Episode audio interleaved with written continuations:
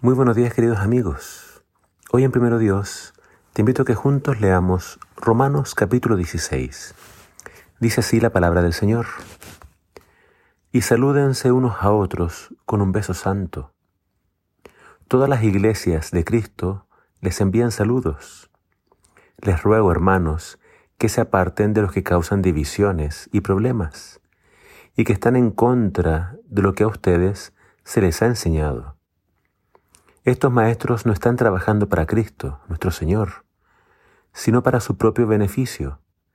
Le hablan a la gente con palabras bonitas y engañan fácilmente a los ingenuos.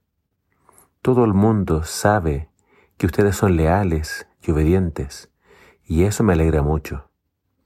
Pero quiero que sean sabios para hacer lo correcto y que sean ingenuos para el mal. Pronto el Dios de paz aplastará a Satanás bajo sus pies. Que la gracia de nuestro Señor Jesucristo esté con ustedes. Estas son las últimas palabras de Pablo para la iglesia de Roma.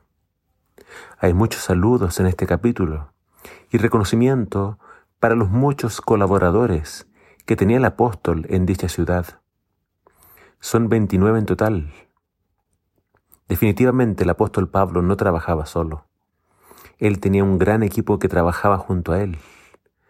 Tenía un equipo táctico que se quedaba en los lugares por donde él pasaba.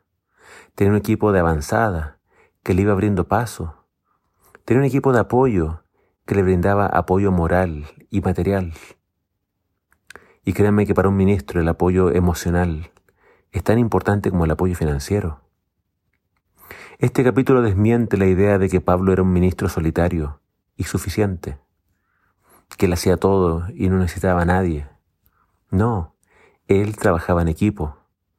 Él delegaba responsabilidades y hacía trabajar a todos por igual. Acá vemos que entre sus colaboradores habían hombres y mujeres, ricos y pobres, libres y esclavos. En la iglesia todos son iguales.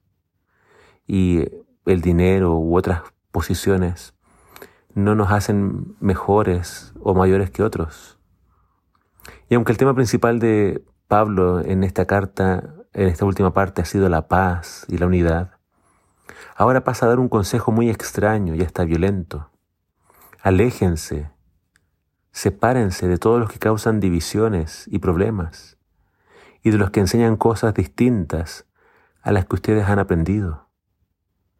Después de dar instrucciones sobre saludarse de beso santo, algo muy cercano y personal, Pablo aconseja alejarse de ciertas personas.